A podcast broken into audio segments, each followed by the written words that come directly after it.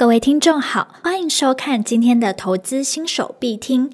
今天的主题是为什么要看经济指标？大家是不是觉得经济指标离自己根本就好遥远哦？根本就不需要看经济指标啊？其实呢，你要看哦，真的要看，不看会后悔。人生短短几个秋，不看不罢休。看经济指标，财富进得来。那我们今天就来跟大家聊聊什么是经济指标。为什么要看？谁要看？还有经济指标的分类，大家第一个大疑惑就是说，什么是经济指标啊？经济指标呢，其实就是将各项经济活动以统计数据的方式呈现。观察经济指标的时候啊，就可以知道一个国家的经济概况。同时呢，也可以比较不同国家相同的指标啊，就可以知道单一国家经济相对表现的好坏，而且还可以了解整体经济的好坏及变化，进而呢，可以做出相关的正确决策哦。大家想想看，为什么要观察经济指标呢？经济指标到底可以干嘛？除了掌握最新的国际时事，你想进入投资市场的时候，不就要做好功课吗？那你就必须要评估某个经济体啊，或是某个产业、某个公司的表现，才可以找到报酬率比较高的投资标的。大家是不是都觉得经济指标应该是要那种经济学家去了解就好啦？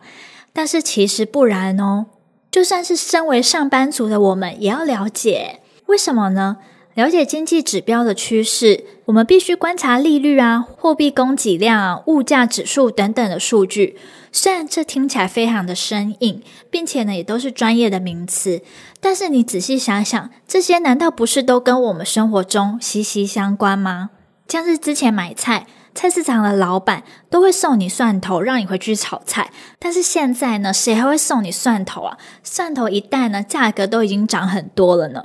我先举个简单的小例子，让你了解到，其实身边所有的大大小小事情都跟经济趋势呢是有相关的哦。包括现在很多的上班族，同时呢也是理财族诶，那理财族就更应该要观察经济指标啊，因为才可以决定投资的时机。观察利率、货币供给额，还有经济成长率的数据，这些呢都会影响到股市的变化哦。同时，理财族也需要观察经济指标。为什么呢？因为要理财，就会规划家庭的收支。那理财族呢，可以观察利率、汇率、物价指数等数据。同时，不只是我们的小资族需要了解经济数据哦，包括老板族也需要了解呢。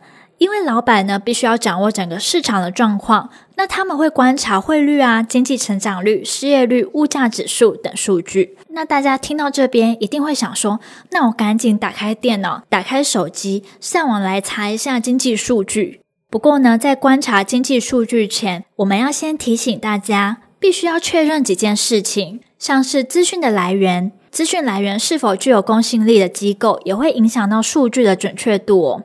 还有统计的时间，此数据统计的期间是每月、每季还是每年呢？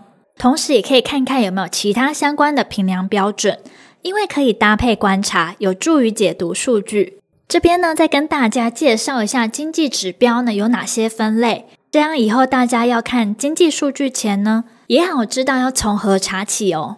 那这边的分类呢，是依据反映景气的时间点来区分的。第一个领先指标，反应的速度呢是提前反应，主要的功能就是要预测未来景气的走向。那相关的指标像是有 PMI 采购经理人指数啊、股价指数、外销订单指数、实质货币总计数。第二个是同时指标，反应的速度呢是当下反应，主要的功能就是判断当下景气的状况。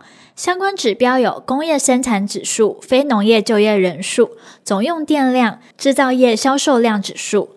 第三个落后指标，反应的速度呢是晚一步反应，主要的功能是事后确定景气的状况。相关的指标有消费者物价指数、个人消费支出失业率、金融业隔夜拆款利率。那今天你可能想说，诶，其实反应的速度跟这些主要的功能呢，都不是我想要观察的重点诶。那没关系，那今天再介绍给你，根据不同角度来区分的经济指标。